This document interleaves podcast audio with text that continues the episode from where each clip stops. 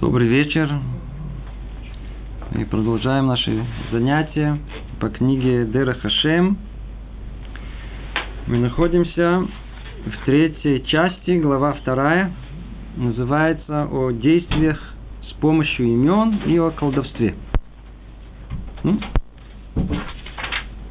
это глава некой мистики. Тяжело нам, э, может быть, сразу это понять, но постепенно, может быть, разберемся. Давайте вначале э, мы э, обратимся к тексту и чуть-чуть продвинемся в нем. Тогда, может быть, э, подведем некий итог понимания. Начинает Рамхал эту главу с напоминания нам о строении этого мира, как Творец сотворил этот мир –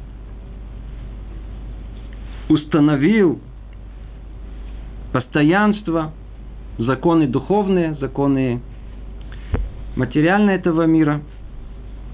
Все сверху вниз, от корней духовных и до непосредственной реализации материальной ветвей этих корней духовных.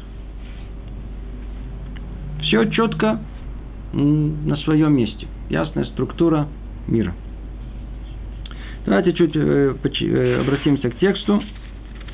Э, параграф 2, повторим его. Но высшая мудрость постановила, чтобы эти силы, действующие в материальных объектах, могли бы действовать также и другим образом. Не по порядку этой последовательности развития. То есть, чтобы они сами могли производить в материальности действия, относящийся к природе этих сил, а не к природе материальности. О, эти слова, которые мы уже о них говорили в прошлый раз, требуют дополнительного э, понимания. Что это значит? Сов маасе махшават. Нет ничего нового под солнцем, так сказал царь Соломон. Все творение, оно было заранее спроектировано конца на начало. Поэтому в мир были вложены еще в самом начале творения все потенциальные возможности, которые должны будут потом раскрыться в э, истории, в развитии человечества. Какие? Как установление постоянства законности, так ее отсутствие – если это потребуется для осуществления цели творения. Все те силы, которые стоят и поддерживают этот мир материальный, который они постоянно мы называем законы природы, они имеют возможность, как говорит нам э, Рамхаль, э, быть изменены. То есть не со стороны самой материальности, как он говорит, а только со стороны природы этих сил, то есть тех корней, которые порождают эти силы. Есть у нас сила притяжения. Откуда она? Какова ее причина? Кто-то знает? Мы не знаем природу гравитации до конца. Мы только видим ее результат. Мы ее прекрасно описываем – но вопрос, откуда она, плюс э, все остальные законы природы, откуда они вообще появились? Откуда они появились? За ними что-то стоит. То есть очевидно, что законы природы, они появились до образования этого мира. Ведь они появились сразу, без всякой эволюции, и существуют в своем постоянстве до сегодняшнего дня, до этой, до, до этой секунды. Они предшествовали этому миру. Они приходят из, из, из постоянства того мира духовного, скрытого от нас. И о нем говорит нам Равхан, что эти силы, они производят воздействие в материальном мире.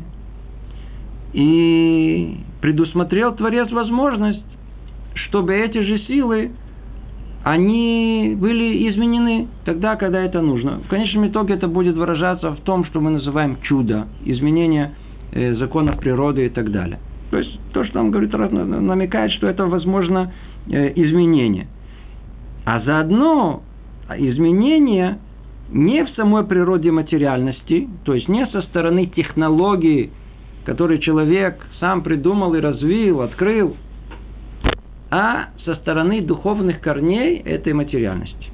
То есть тот же самый результат можно достичь двумя путями. Как со стороны простого, простых человеческих усилий, то, что мы, будем называть технология, и есть возможность другая, скрытая. О ней мы сейчас будем говорить, прикоснуться к корням этого, к природе самой, спрятанной за этими непосредственными силами, и тот же результат получить через воздействие духовное.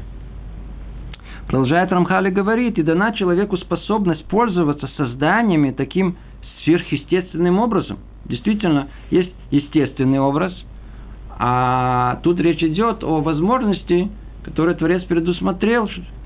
Поэтому его очень как-то уместно называют сверхъестественный образ, сверхъестественный образ.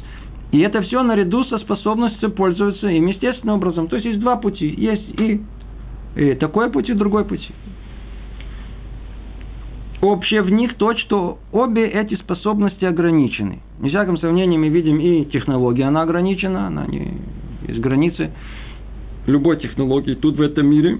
И точно так же технология духовная, она также ограничена. То есть, как и при использовании творения естественным образом, человек не может делать все, что захочет, не сможет пользоваться только, но сможет пользоваться только известными способами в определенных границах. Например, в этом мире резать можно только ножом и подобными ему вещами. То есть, для того, чтобы резать, нужно что-то твердое. Твердое может резать более мягкое. Это то, что установлено в этом мире. Это э, эти ограничения, и мы не можем поменять порядок. Или подниматься только с помощью лестницы. Мять только мягкие вещи и так далее. Это ограничения, которые есть тут у нас в этом мире. Нельзя выйти из них. Заранее есть эти границы, рамки. Продолжает Рамхали говорить, так же, как и в мире материальном, так и использование духовного способа дано ему только в известных границах и определенными путями, согласно тому, что высшая мудрость сошла подобающим. Есть возможность изменения духовным способом, но только снова э, все это в рамках, которые установила э, мудрость Творца. Продолжает Рамхали говорит, мы в третьем параграфе находимся, и еще об этом принципе. Мы уже объяснили, что человек составлен из двух противоположностей – тела и души. Душа ограничена в нем и связана с законами, установленными мудростью Творца. Таким образом, человек в своем материальном состоянии ограничен законами тела и уставами материи, а его душа связана этими узами и не может выйти из них. Ну, нужно ли тут что-либо комментировать? Каждое слово, надеюсь, и так ясно. Душа, она всецело ограничена материальностью телесной и, и может постичь только то, что тело позволяет. А что тело позволяет? У нас есть э, пять приборов. Душа, она сидит, как в тюрьме, спрятана за телом. Выход у него есть, только она как бы подглядывает, подслушивает, чуть-чуть почувствует, что происходит в этом мире. И она воспринимает только то, что есть под носом. Только то, что есть в э, каждый конкретный момент времени.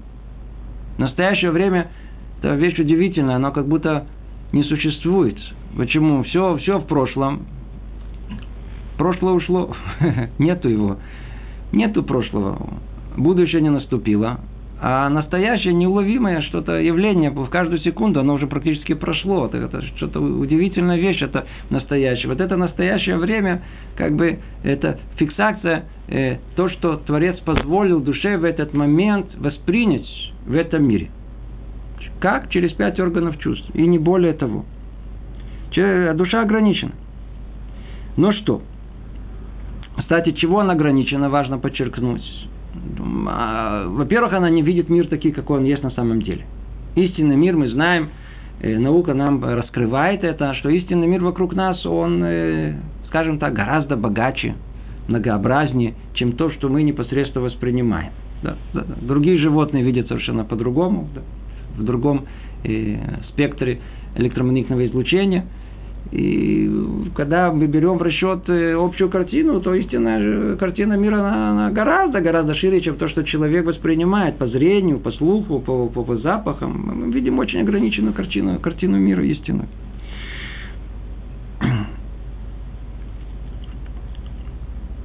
Это по пространству. А то же самое по времени. По времени человек, как мы сказали, видит только настоящее. А истинная реальность какая? Она включает все, и прошлое, и настоящее, и будущее. О, это скрыто от нас. У нас это забрали, нас поместили только в такое неуловимое настоящее время, не более того. Другими словами, душа ограничена пространством и временем, и нет возможности у ней как бы выйти. Это то, что естественное состояние души. Она заточена, э, закрыта в материальности, телесной, пространстве и времени. Продолжает Рамхали говорит, но Господин благословен, он захотел, чтобы был у человека путь, освободиться немного от этих уз и кандалов телесности. Видите, как тут сказано? Узы и кандалы телесности. Да, душа, э, она способна видеть с одного конца мира на другой. Жить одновременно везде, как первый человек, который занимал пространство всего мира и был э, вне времени, чуть в нашем понимании, был вне времени.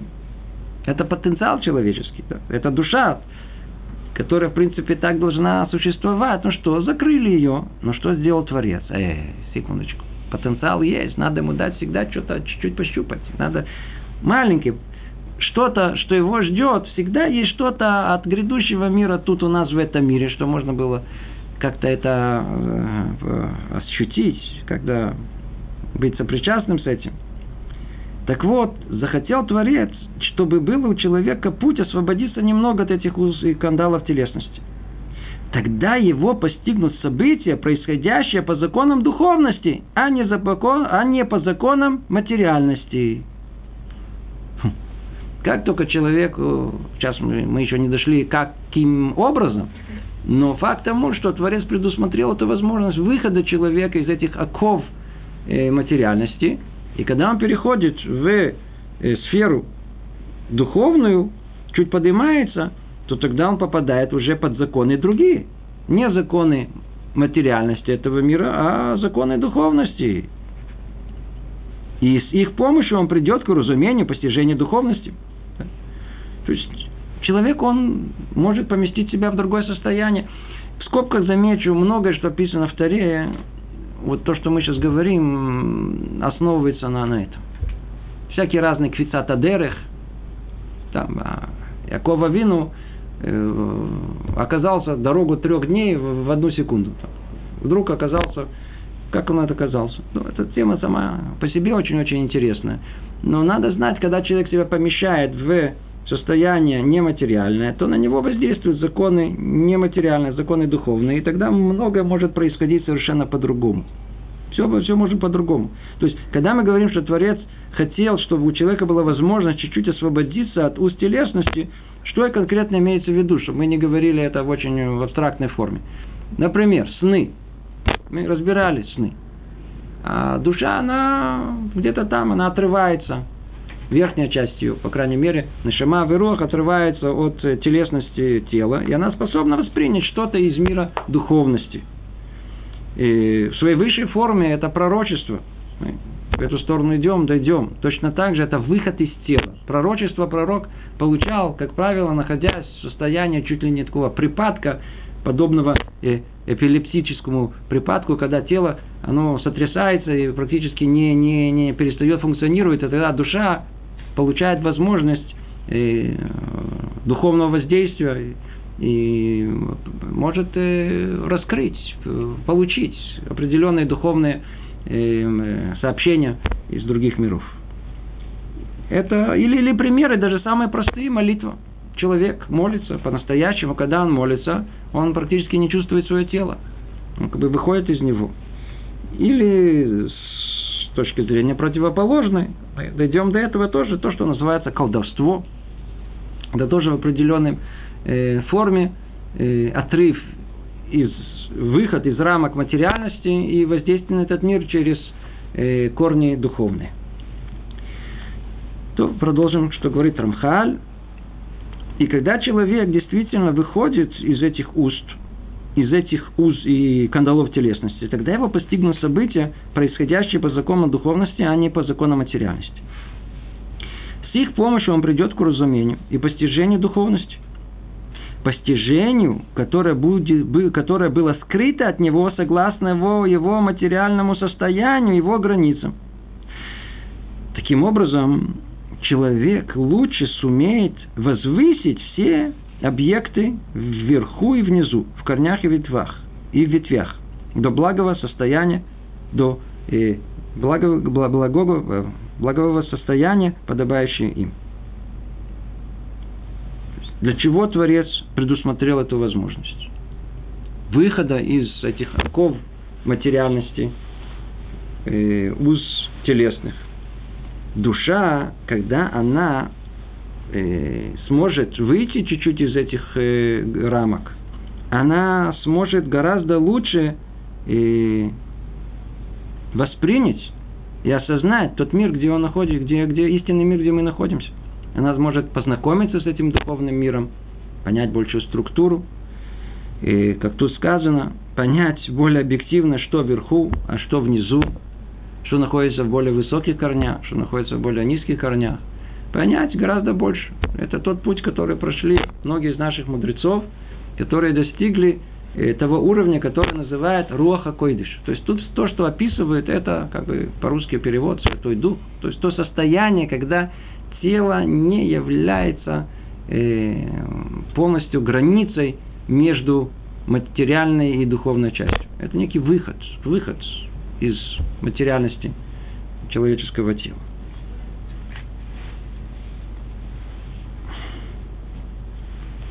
Давайте еще продолжим, что сказано. Параграф 4. Высшая мудрость предусмотрела возможность, то есть все заранее, заранее предусмотрено,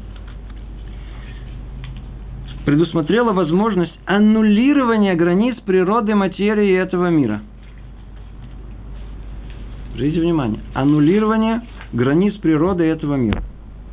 Отделяющих и отдаляющих человека от духовных объектов и их аспектов. В этом случае человек освободится от части своих уз и займет более высокое, чем материальное состояние. В этом состоянии он сможет входить в контакт и соотноситься с духовными объектами, все еще находясь в этом мире, в своем лишенном света теле. Снова это, принципе, описание э, очень высокое, в своей высшей форме это описание состояния пророка. Когда он находится в этом мире, но душа его способна воспринять то, что находится в мире духовном. По какой причине это? Именно по той причине, что если человек подготовит самого себя и будет знать тот самый порядок, как выйти из рамок духовных, из рамок телесных, я извиняюсь, то тогда заранее предусмотрена возможность, как тут сказано, аннулировать границы природы, материи и этого мира. То есть то, что отделяет и отдаляет человека от духовных объектов и их аспектов. Изменение природы. Единственное, что для постороннего взгляда практически ничего не происходит. Но для того, кто сам, он выходит из этого состояния, мир вокруг него меняется. Он его видит совершенно по-другому, а заодно он и способен э, воздействовать на этот мир. Надо только знать, каким образом это происходит. И сейчас мы об этом будем говорить.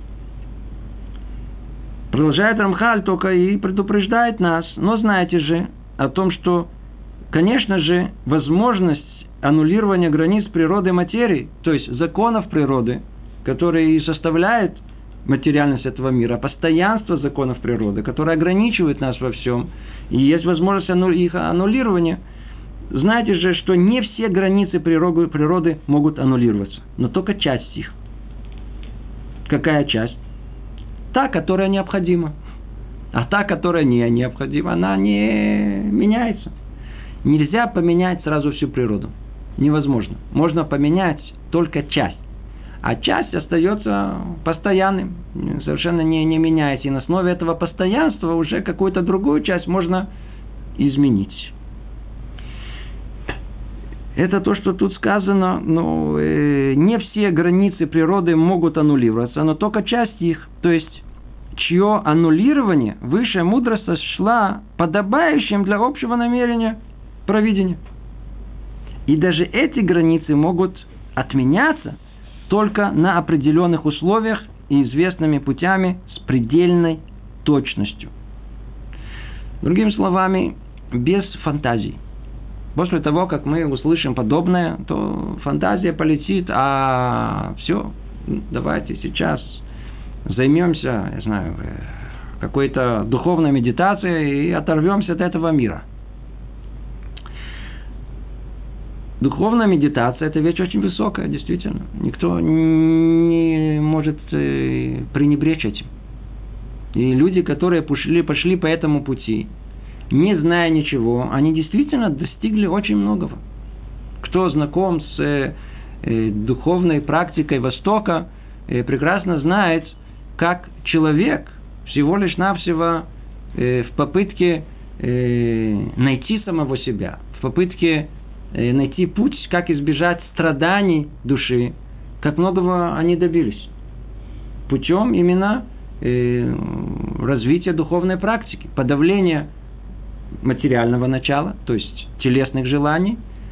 А когда телесные желания уходят, то у души появляется много возможностей познать этот мир. И действительно, э, много очень точного было познано – просто человеком в попытке разобраться, что есть жизнь, что есть я, снова и основной мотив, как избежать боли, страданий. Мы видим, что это существует. Это вещь очень реальная.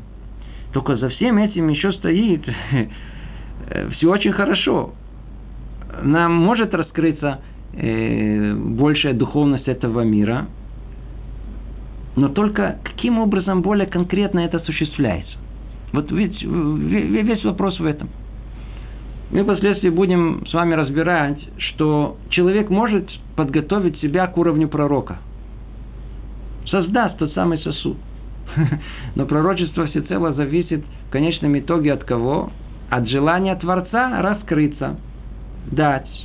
То есть это не только все, что человек э, подготовил чтобы Творец еще дал. Поэтому, так как не было раскрытия э, просто всем, которые пытались э, использовать духовную практику, по, по этой причине неизвестны точные пути, как влиять на этот мир. Неизвестно. Часть известна. Со стороны злых сил э, многое э, было достигнуто, а многое, как мы увидим, э, не, не, не, не постигаемо, просто не постигаемо. Давайте попробуем понять, о чем тут речь идет. Каким вообще путем все это должно происходить и о чем речь идет? Продолжает Рамхаль, говорит в пятом параграфе так. Мудрость Творца снабдила человека средствами, с помощью которых он, если захочет, сможет достигнуть этой цели. Аннулирование этих границ природы и занятие упомянутого выше состояния. Вся проблематика этих средств зависит от того, что я сейчас объясню. А ну, секундочку, еще раз повторим, что тут сказано. Мудрость Творца снабдила человека средствами, с помощью которых он, если захочет, сможет достигнуть цели. Какой цели?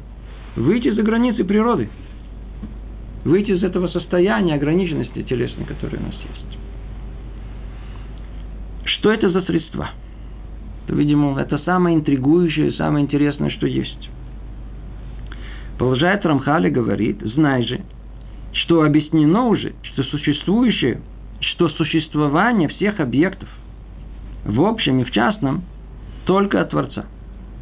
Все сущности, их порядки и в высших силах, и в духовных творениях, и в созданиях материальных существуют только за счет того, что Всевышний позволяет им зависеть от Него.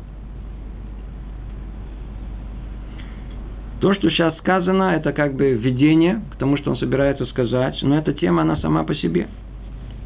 Может быть, мы дальше скажем об этом подробнее и более, и более будет это ясно, только тут в одном предложении. Есть представление в мире о том, что Творец однажды сотворил этот мир, и после этого он не участвует в том, что произошло. Подобие чему? Как э, человек творит что-то, что не существовало. Представьте себе художник, который нарисовал картину. После того, как он сотворил, что с ним происходит? Он и творение – это две разные вещи. Ну, предположим, что ему оторвал от сердца и продал. Где эта его картина, где это его творчество находится? Иди знай, это в музее висит. Он и результат его творчества – это две разные реальности. Это в понимании человека. И действительно так, раньше мыслители понимали. Аристотель, Творец сотворил мир когда-то и оставил его на собственное существование. Он как бы завел его, дал внутренний механизм его существования, установил закон и живите спокойно. Это полностью противоречит еврейскому пониманию этого мира. Понимание его очень простое.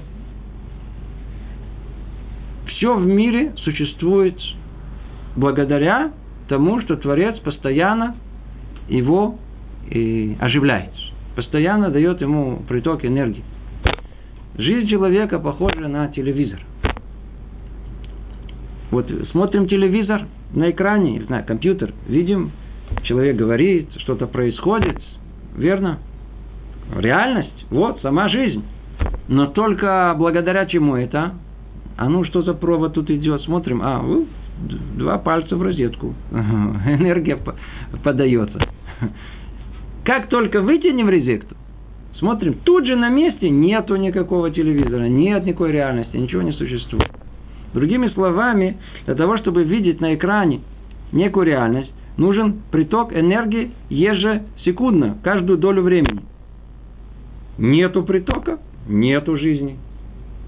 Это истинное понимание того, э, как вообще, как надо правильно смотреть еврейскими глазами на мир. Понимаете, это, это иногда люди спрашивают и удивляются, как так я заболел. А на самом деле, если подумать, то основной вопрос не как заболел, вообще как, как здоровые люди ходят. Состояние, что люди больны, это самое естественное. А еще самое естественное состояние – это мертвая материя. Это в гробу, это самое естественное состояние. Тот факт, что люди живут, это чудо чудес. Надо смотреть все ну, по-другому, по-еврейски взгляд. Э, нас Творец оживляет ежесекундно. Ежесекундно. Если бы не было его, то, что называют руах пив, то, что исходит из его уст, он не вдувает нас э, эту самую энергию жизненную, то никакого существования у человека принципиально бы не было. Пока это звучит как теория, и абстрактная идея. Может быть, если нам удастся, останется время это затронуть, мы поймем, как это на самом деле, это то, что реально происходит, и не может быть по-другому. Это то, что как бы предвещая э, последующее, Рамхаль тут говорит, повторим снова его словами, знай, что объяснено уже, что существование всех объектов в общем и в частном, обратите, и в общем и в частном, только от Творца. Только от Творца все сущности, и их порядки, и в высших силах, и в духовных творениях, неважно где, во всем мире. В духовном мире точно так же. Существует только за счет того, что Всевышний позволяет им зависеть от Него. Все исходит из того желания Творца, условно говоря, просто в нашем понимании, хоть как-то было понятно, как бы энергия Творца, она поддерживает существование всего мира.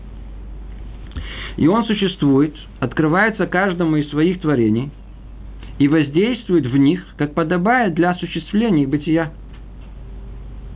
Слышите, что он открывается каждому из своих творений. Там внутри, в душе его, воздействует в них, и как подобает для осуществления их бытия. В принципе, оживляет их, каждую клетку, каждую, каждую составляющую, каждый орган, собирая все вместе. Позволяет им существовать. Продолжает Рамхали говорить, существуют многочисленные различные воздействия, соответственно множеству получающих эти воздействия, их вариации, и от этих воздействий зависит существование всех классов реалий аспектов. То есть эти воздействия от Творца, они многочисленны, и они различны, и они настолько переплетаются. То есть, в принципе, он намекает на ту необыкновенную сложность человеческого существования, как духовной структуры, так и как следствие и материальной реализации, одежды телесной, со всей э, анатомией человеческого тела и так далее – которые существуют в этом мире. Это как бы намекает, что все это то ли духовное, то ли материальное, телесное, все вместе, оно существует только в зависимости от Творца. И когда эти воздействия актуализируются, то во всей последовательности созданий возникнут все их порождения, как установил Всевышний. Ангелы получат от света Творца, который открывается им, и то, что получат. И выше воздействует на них. А кто ниже, кто ниже их, а низшие на еще более низших. И так до конца всей последовательности. То есть, напоминает снова нам Рамхаля, каким образом все это в конечном итоге происходит. И говорит о том, что все эти воздействия, они не непосредственно на человека – а как мы уже много раз говорили, как было разобрано это в предыдущих главах, все проходит через колоссальную структуру э, сверху вниз, э, которая, как бы мы говорили о том, есть иштальшалут, все, все приходит от одного к другому, как бы от простого к более сложному, э, сверху вниз, через определенные силы, через э, ангелов и так далее, и в конечном итоге это реализуется тут, в этом мире, и воздействует в этом мире. Это все исходит от самого Творца. Все, все, все. Тут намекнута вещь очень-очень глубокая, она разбирается в многих книгах у нас. В Тане написано об этом в явной форме. Э, очень существенная часть понимания, как устроен этот мир. И вот мы приходим к какому-то намеку, наконец-то, о чем тут речь идет – что, те, что за средства, с помощью которых можно э, аннулировать границы этого, это, этого мира. Самое интригующее. Сейчас мы добираемся до чего-то явно сверхъестественного. Явно сверхъестественного. И вот ждет нас большой сюрприз. Большой-большой сюрприз. Будьте готовы. Я только начну, и тут э, много страниц, надо будет нам разобрать, и мы не успеем. А тут только сделаем, может быть, вступление. Но сразу поймем, по крайней мере, о чем речь идет. Пятый параграф. Говорит Рамхаль так. Бог пожелал называться по имени, чтобы его творения могли встрепенуться и вызвать к нему, упоминать его и приближаться к нему и так дальше, и так дальше, и так дальше. Мы это не войдем сейчас в этот параграф. Это отдельно, сам по себе, надо будет его изучать. Но мы попробуем сейчас только понять эту основу. Я надеюсь, намек сейчас всем понять. Очень-очень тяжело нам представить, что выход из этого мира, те самые средства, с помощью которых э, можно достичь этой цели выхода за границы материального, она состоит в произношении имен Творца. В словах, в сочетании букв, в их произношении.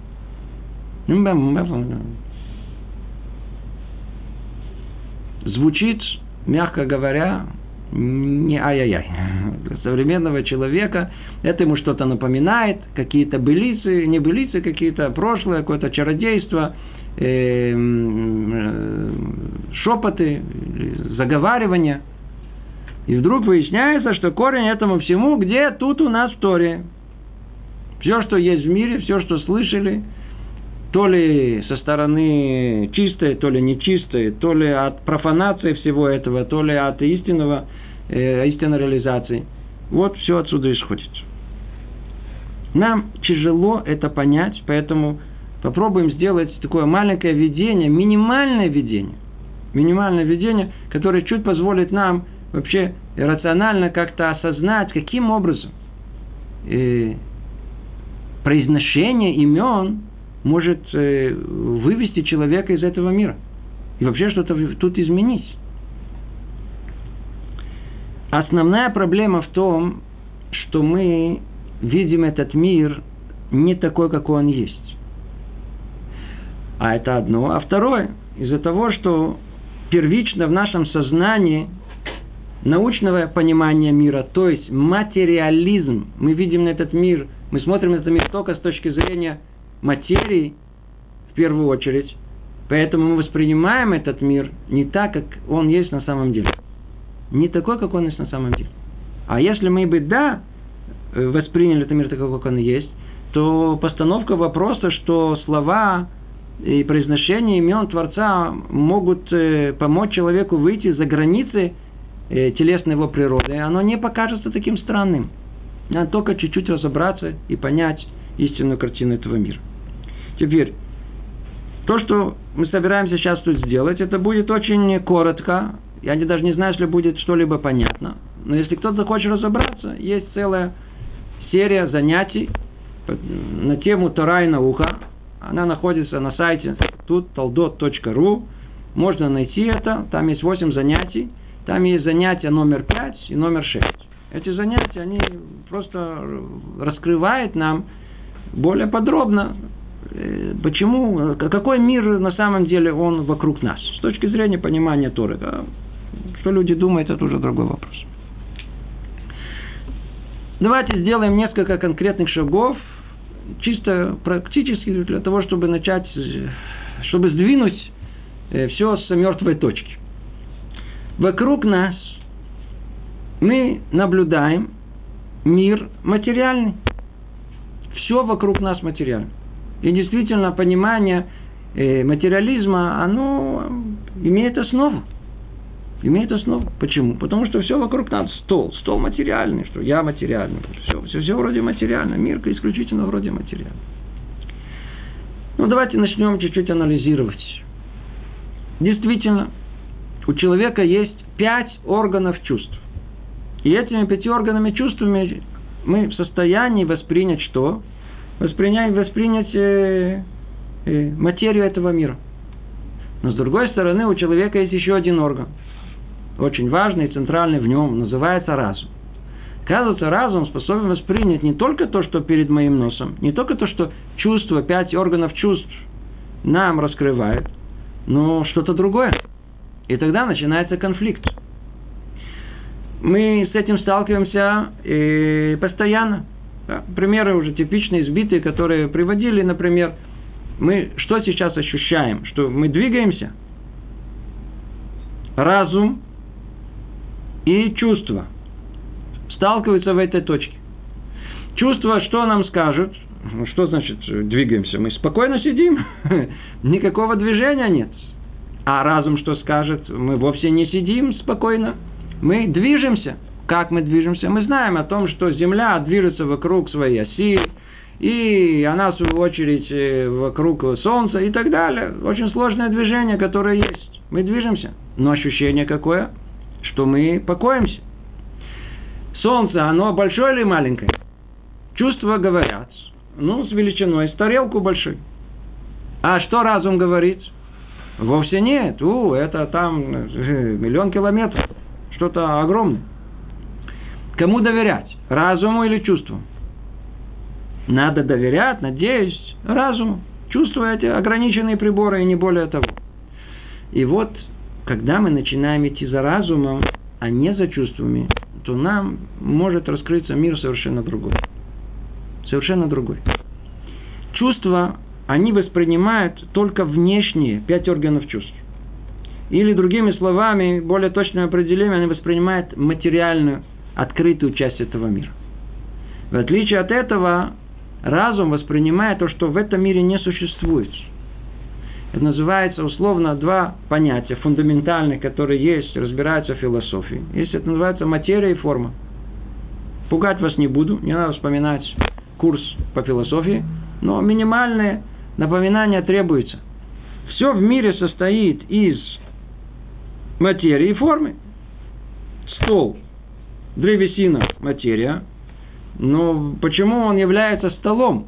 Это же древесина. Почему он стол? Вот потому, что он такой формы. Это его делает столом. Теперь я хочу спросить вас. Представьте себе, что зайдет человек, который в жизни своем стола не видел. Для него это стол? Вовсе нет. Собака зайдет, это стол? это не стол, это не нужно и важно тут построить определенную последовательность его заключений, но у нас особенно тут времени нет. Только хочу сказать одно, что называется, э, вывод из э, всего этого. Вывод, который, который просто нужно знать, это материальность этого мира, она непосредственно перед нашим носом воспринимается пяти органами чувств. Но то, что кроется за этим миром, то, что его создает, и то, что мир такой, в такой форме, который вокруг нас, подчеркиваю, в форме, это исключительно результат человеческого сознания. Более того, более того, нет ничего в мире, просто не существует. Тут ничего нового не говорю, надо только вдуматься. Человек, который никогда не видел микрофон, никогда не видел э, магнитофон, он никогда не поймет, что это такое.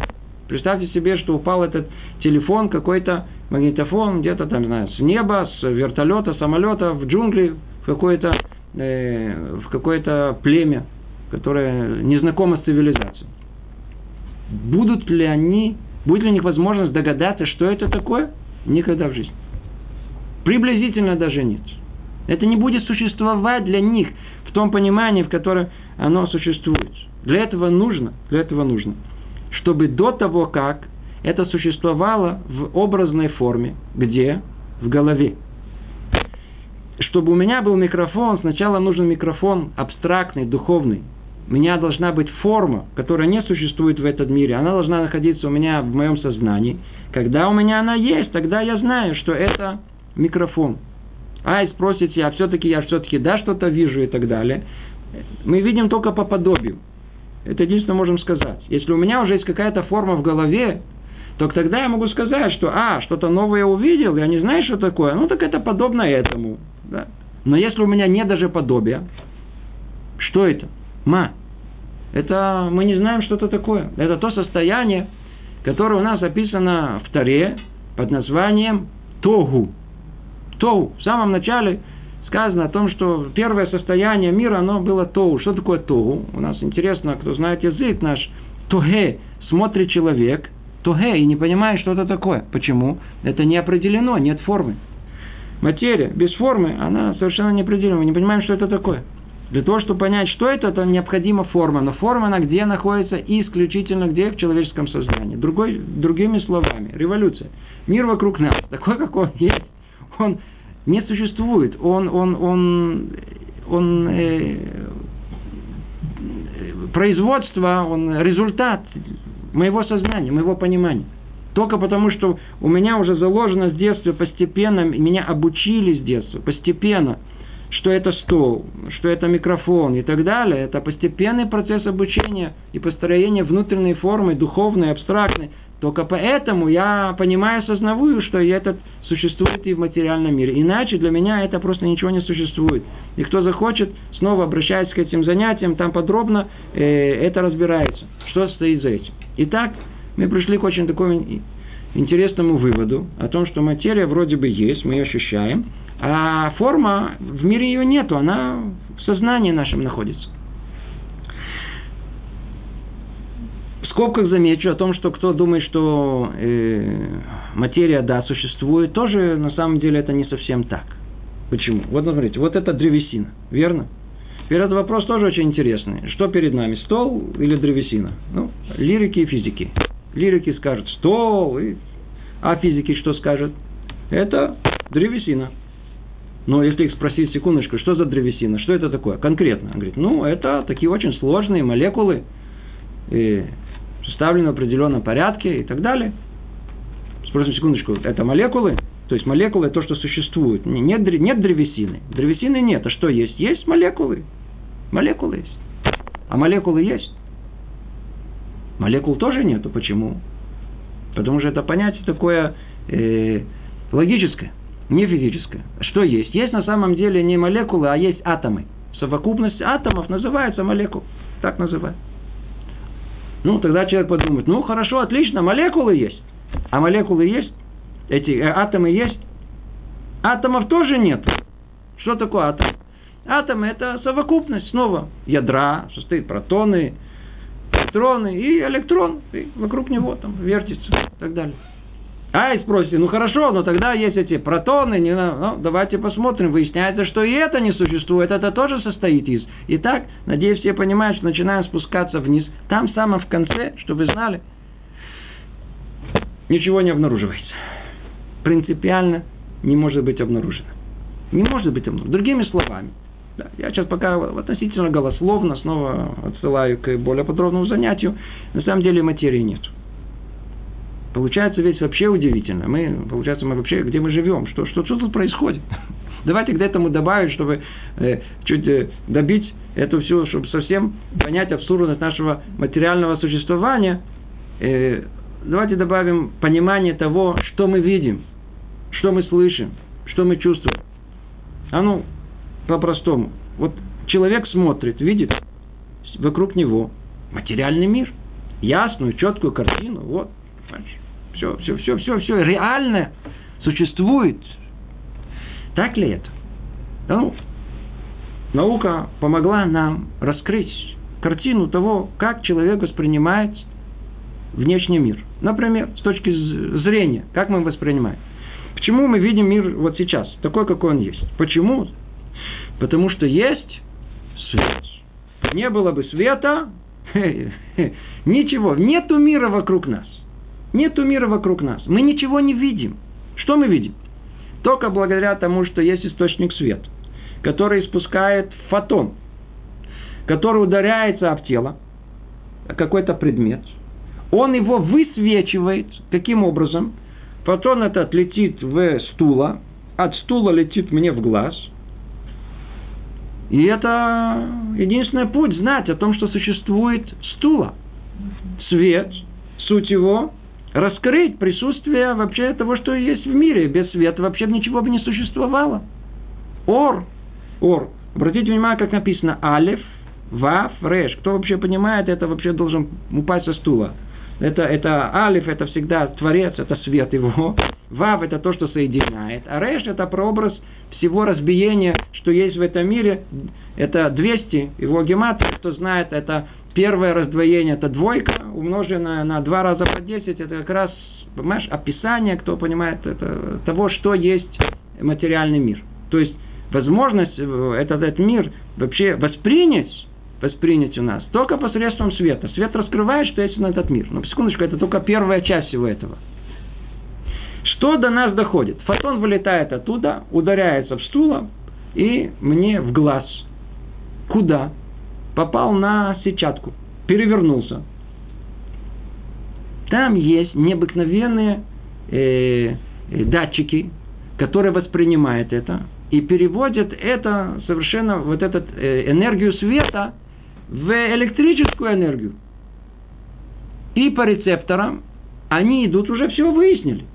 Они идут самым сложным образом вот сюда, вот в это место. Тут находится зрительный центр. И мы видим. Ну, теперь давайте только подумаем, секундочку, что происходит. Что происходит? Это, это, это уму непостижимо. У нас в голове, у нас в голове есть ясная, четкая картина мира.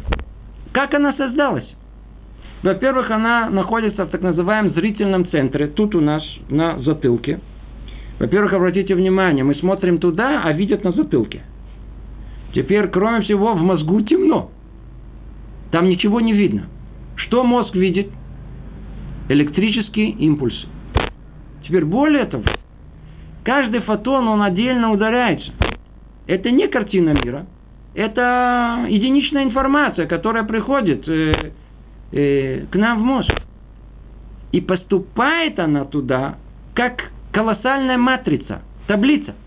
Состоит из многих-многих-многих составляющих. И каким-то образом там она трансформируется в эту картину. Где она находится, что никто не раскрыл. Что она загадка, никто не понимает природу того, как человек видит. Другими словами, никакой картины мира реально нету. Это электрические сигналы. Электросигнал – это то, что есть, а не более того. То, что, то, что преобразуется, доходит до нашего мозга. Ре, реальный мир – это электросигналы, не более того. А и спросите, а давайте научимся подавать на мозг искусственные сигналы. Не, ну, подключим к компьютеру, который там обучится воссоздавать непосредственно именно такие сигналы, то действительно уже есть намеки первой работы в этой области. Человек увидит реальность, как будто она есть. Как будто она есть, живая, трехмерная. Все как положено. Будет ощущение, что он реальной жизнью, вот он живет, а на самом деле вся она какая? Виртуальная, не существующая в реальности. Тема эта очень непростая. Мы можем ее продолжить и говорить о ней. Очень много времени идет, только понять одно единственное нужно. Если мы чуть-чуть рассуждаем, то мир вокруг нас, некая фикция есть. Формы, нету, она всецело в сознании нашем. Материя, материи тоже, в принципе, нету. Что есть, это другой вопрос. Это очень интересный вопрос. Снова отсылаю вас туда. И почему мы воспринимаем так, это очень интересный вопрос. В основном воспринимаем, потому что у нас есть э, э, то, что называется хуш-мишуш. То, что делает мир мамаши. Это чувство осознания. Это то чувство, которое благодаря тому, что мы в детстве в нем в основном жили, это самое основное наше чувство, с чего началось. Не зрение, не со слуха, а с э, обаяния и осязания. Э, поэтому мир, он кажется нам э, реальным, таким, какой он есть. На самом деле, этот мир, он во многом фикция, созданная нашим мозгом. Но с другой стороны, она все-таки существует. Ну, кто захочет послушать, там все объяснения находятся. Для нас выяснить только одно нужно. Разбить эти представления, что наш мир материальный исключительно. Мир на самом деле наш, по еврейскому мировоззрению, он совсем не такой, как мы его воспринимаем. Он мир перевернутый. Мир перевернутый. То, что мы полагаем существует, не существует. А то, что полагаем, что это не существует, это да существует. То есть, Духовность, которую мы не воспринимаем, это основная реальность, которая есть. А материальность, которую мы считаем, что это то, что есть, на самом деле этого нет. Это то, что создается. Это создается. Вы смотрите, э, э, можно сказать, кто заснул, то ему это может и присниться. Но, но сама реальная жизнь – это вещь очень-очень сложная. Я сказал, что я тут не претендую раскрыть эту тему. Ее невозможно раскрыть в течение пяти минут или десяти минут. Надо говорить об этом более глубже. Я поэтому отсылаю вас, кто захочет разобраться поглубже, послушать эти занятия. Для нас важно понять, мир такой, какой он есть, это не тот мир, э, в котором мы существуем. Этот мир истинный, мир истинный – это мир духовный, скрытый от нас, там, где есть э, истинные корни этого мира – а наш мир это только следствие. И есть много-много, что мудрецы говорят по этому поводу. Э, могу вам процитировать, что процитировать, э, перевел из книги Розе Боссы, который очень, очень ясно объясняет э, то, что поймем, поймем. Говорит, два взгляда, два мнения существуют по отношению к этому миру. Один взгляд Творца, другой самого творения человека. В, в, этом, в этом кто начнет думать в эту сторону, много ему раскроется. Смотря с какой стороны посмотрим.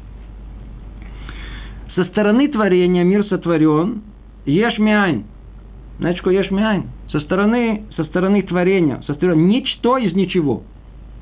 Вот нечто, э? из чего? Из ничего. А со стороны Творца мир сотворен наоборот. Ничего из нечто. Айн миешь. Он клюм, он ничего. Мир он ничего, он несуществующий. Из чего он сотворен? О, из того, что реально существует. А что реально существует? Только сама реальность Творца существует. Об этом мы и говорим. Со стороны человека нам все подстроили. Нам дали такие э, э, приборы, которые э, этот мир воспринимает, как будто он существует, в то время как на самом деле, с точки зрения Творца, все это фикция, это все не существует. Другими словами, хочу сказать, не буду тут дальше продолжать, у нас нет времени. Надо знать, с точки зрения еврейской, наш мир не существует, и да, существует, нет противоречия между этим. С точки зрения того, с точки зрения Творца мир, он не существующий. Почему же истинная реальность только сам Творец? С точки зрения человека, имя, имя, а, только реальность этого мира существует, а реальность Творца скрыта от нас, верно? Но надо знать, что на самом деле, на самом деле оба подхода верны. Мир, с одной стороны, да, объективно существует. Какой? Духовный, благодаря воздействию Творца, а с другой стороны, мир материальный, который есть, он не объективный, он субъективный, который построен сознанием человека. Что нам это дает? Для чего мы это все говорим? Цель этого была одна единственная, сказать, что мы э, э, теперь можем посмотреть на мир совершенно по-другому. Мы можем посмотреть на мир, что этот мир, он э, результат духовных воздействий. Каких? И вот если обратиться к нашим книгам, что мы выясняем – что сказано у нас в Таре? Как описывается э, процесс творения? Самым непонятным и удивительным образом. Сказано там так. Да, цитата. «И сказал Творец, да будет свет, и будет свет». Мы это читаем совершенно спокойно, ну, как-то в человеческом понимании. Сказал, сказал. Что значит сказал? Почему в Таре сказано слово «сказал»? создал, сотворил и так далее. Нет, написано много раз. Снова повторяет «Вайомер, Вайомер, Вайомер». Каждый раз повторяется слово «сказал». Мы молимся с вами каждый день, утром, Берката в, в, в Псукеде Земра, Барух Шамар Ваяула. Да, благословен, благословен тот, кто сказал, и был сотворен мир. Что мы видим?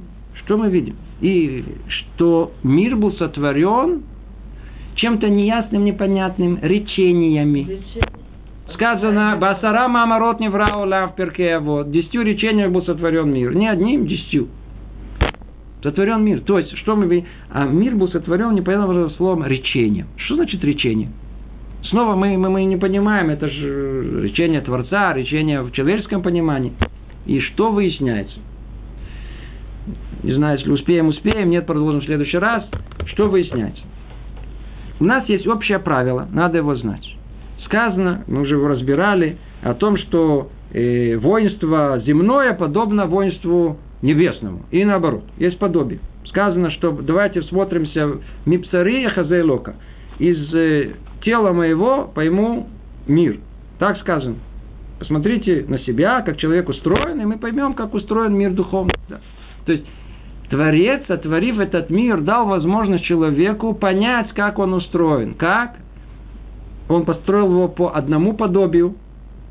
И то, что есть тут, есть там. То, что есть там, есть тут. Если есть тут человек такой формы, то и весь мир такой же формы. А отсюда понимание, что если у человека есть голова, есть голова там, есть рука, есть рука там. Только порядок обратный.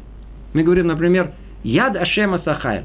Э, рука Творца делает как? Мы понимаем, что за рука? У него что, есть руки? У него же нету рук, у него же нету рук. Как же можем говорить? Есть понятие духовное, называется яд, рука. То, что тут у нас, ну, так из-за того, что есть там, поэтому есть тут. Это правильный порядок понимания. Есть там рука, что она означает некая духовная суть, а проявление ее в этом мире, оно вот реализуется тут в, руке человека, поэтому тут называют ее рука, яд. И так во всем остальном мы можем понять мир духовный согласно устройству миру этого. Поэтому мы можем говорить о речи Творца, понимая, что есть речь человека. Теперь обратимся, что такое речь человека. Речь человека – это самое удивительное, что есть в мире. У нас, кстати говоря, не написано, что человек, он homo sapiens. Если, например, искать чем человек отличается от животного, то в человечество оно явно очевидно определило это отличие в чем? Что человек, он существо думающее. Тем он отличается от животного. А у нас не так написано. У нас человек основное отличие в том, что он существо говорящее. Ну, во-первых, если говорящий, это уже думающий. Это раз.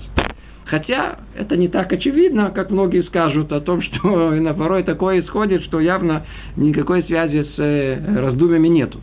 Но давайте посмотрим по прообразу. Как это происходит? Что такое разговор? С чего все начинается? Скрывает нам, он из Вильна, находится в других местах. Есть порядок во всем этом. С чего все начинается?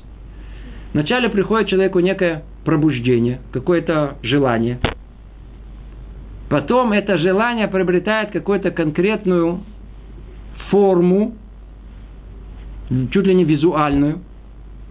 И в следующем этапе это желание приобретает самым удивительным образом словесное выражение. Где? В голове. Давайте это назовем теперь идеей, мыслью, затеей. И после этого, когда у нас есть словесная э, уже форма внутри, то есть то самое желание, э, э, мысль, она облечена в словесность, в буквы, составленные из, э, в, и слова, составленные из букв, происходит самое удивительное. Вдруг это преобразуется в сотрясение воздуха.